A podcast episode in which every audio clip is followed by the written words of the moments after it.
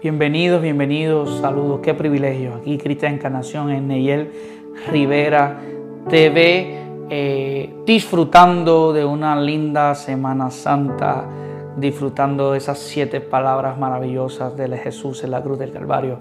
Qué privilegio poder disfrutarlas y compartirlas contigo, viéndolas y comentándolas, reflexionándolas desde el punto de vista social, el impacto social de esas siete palabras que eh, hemos estado eh, eh, compartiendo esta semana y estaremos compartiendo.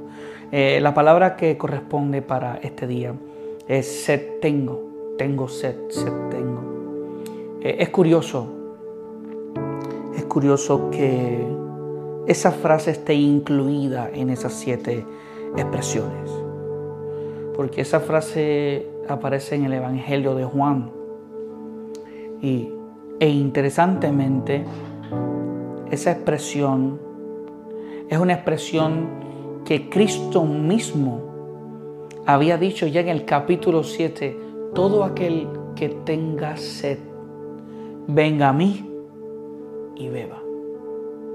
Ahora el Evangelio de Juan está poniendo a quien en capítulos anteriores había dicho, yo soy el agua prácticamente. Ahora lo está poniendo a decir, tengo sed. Reflexione, dése cuenta. Juan te está presentando una próxima necesidad que tiene la raza humana. La raza humana tiene sed de qué? Tiene sed de ser perdonada. Tiene sed de ser acompañada. Tiene sed de la unidad tiene sed de ser acompañada en su soledad. Posiblemente tu sed hoy sea una sed de venganza, pero Dios en vez de llamarte a la venganza te llama al perdón. ¿De qué tienes sed hoy? ¿De qué tienes sed? Cristo mismo en el Evangelio de Juan resalta su poderío por encima del agua. Analice, piense acompáñeme. En el capítulo 1, Cristo es bautizado del Evangelio de Juan. Cristo es el único ser que no necesita ser bautizado porque el bautismo representa un cambio de vida. Yo dejo una segunda vida mía, una vida que no me agrada en el fondo del mar. Pues prácticamente el texto lo que te está presentando es que Cristo cuando se bautiza, en vez de dejar una segunda vida, anda buscando perdonar los errores de otra gente que ya había dejado su segunda vida debajo de las aguas. En el capítulo 2, convierte las aguas en vino en la boda de Cana. En el capítulo 3 le dice a Nicodemo que es necesario nacer del agua y del espíritu. En el capítulo 4 le dice a la samaritana, si tú supieras quién te está pidiendo agua, tú le pedirías a él. En el capítulo 5 el estanque de Betesda.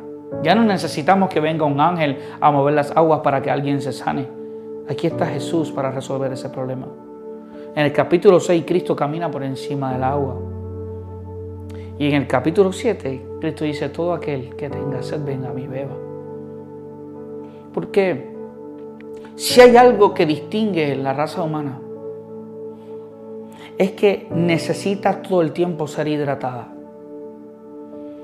Si hay algo que complica cualquier escenario, es un escenario de soledad, de abandono, es un escenario donde estás viviendo en un lugar donde nadie puede encontrarte, es que te encuentres con la situación de que te falte el agua.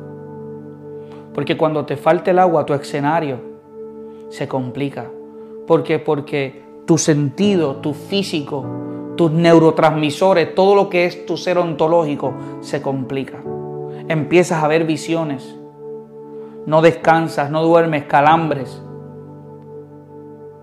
Empiezas a tener ciertas experiencias que transforman tu vida. ¿De qué tienes sed? Yo no sé. Pero yo lo único que sé es que la única sed que puede saciar tu sed es la sed de Jesús. Te digo, el salmista dijo, mi alma tiene sed de ti. Si tienes alguna sed en tu vida que sea sed de Él, que sea sed de tu Dios. Bienvenidos a un episodio más de Neyel Rivera TV. Si tienes sed, que tu sed sea tu Señor. Sigue disfrutando tu semana. Dios te bendiga.